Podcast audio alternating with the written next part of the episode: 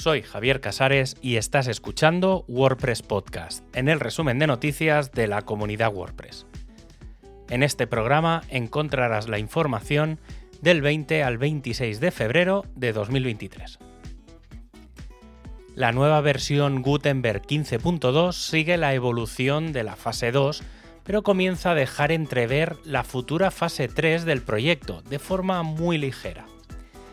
Y es que esta nueva versión del plugin sigue trabajando en funcionalidades relacionadas con el editor, pero lo hace introduciendo un elemento que deja entrever esa fase 3 dedicada a la historización y al trabajo colaborativo. Y es que previo a Gutenberg 15.2, los cambios en el editor del sitio generaban cierta incertidumbre. En las entradas o páginas podías ir a ver el historial de cambios y comprobar todo lo que había variado desde el último guardado, pero no ocurre así con la edición de plantillas o partes de plantilla. Y aquí es donde entra esta nueva versión que inicia ese camino a la fase 3. Las plantillas y partes de plantilla han incorporado las revisiones. De esta manera se podrá acceder y comprobar los cambios de versiones previas y revertir esos cambios si fuera necesario por algún tipo de error, pudiendo ajustar los cambios sin miedo a perder lo que había previamente. También se sigue mejorando la experiencia de usuario con respecto a la navegación por el nuevo editor. Sobre todo se está haciendo hincapié en el acceso a la navegación principal del sitio, a las plantillas y a las partes de plantilla como primer foco. También se han añadido botones que permiten guardar todo y un enlace para volver al panel principal de WordPress. Y para aquellos que no quieren empezar desde cero, Gutenberg 15.2 permite la creación de nuevos contenidos partiendo de distintos patrones.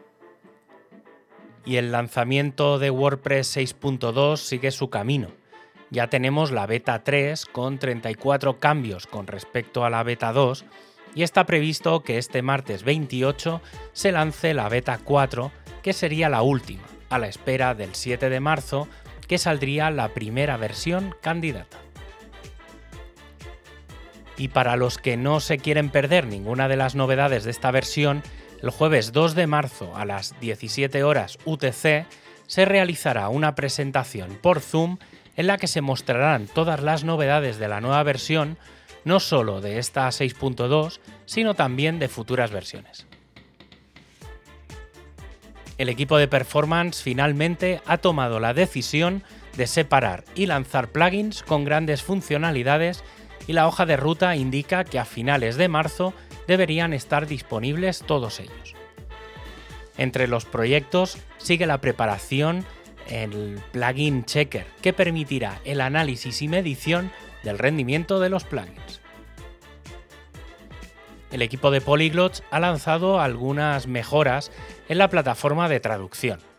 Para comenzar, se ha ampliado de 1200 a 1600 en ancho de pantalla, además de haber distribuido la información de la zona lateral en cuatro pestañas, meta, discusión, historial y otros idiomas.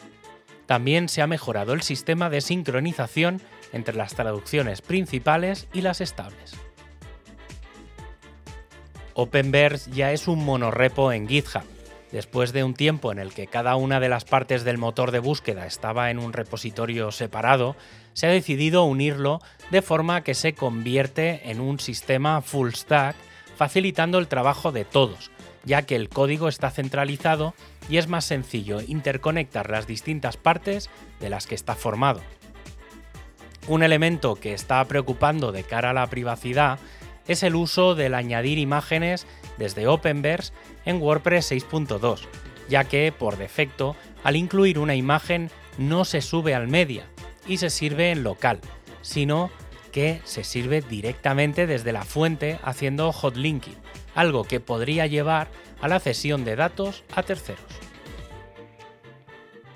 El equipo de Community está planteando que los sitios de las WordCamp tengan distintos roles de usuario para cubrir las distintas partes que se requieren trabajar en los sitios. Por ejemplo, hay un administrador que controla todo el Camtix, pero para determinadas funciones y roles faltan niveles concretos de control, o un nivel intermedio entre el administrador y editor. Por ejemplo, las personas que trabajen con la venta de entradas deberían tener un nivel gestor de asistentes, o los que trabajen en el presupuesto un gestor de presupuesto. El equipo de España recuerda la sesión para organizadores de WordCamp que va a centrarse en el Contributor Day y en la sostenibilidad.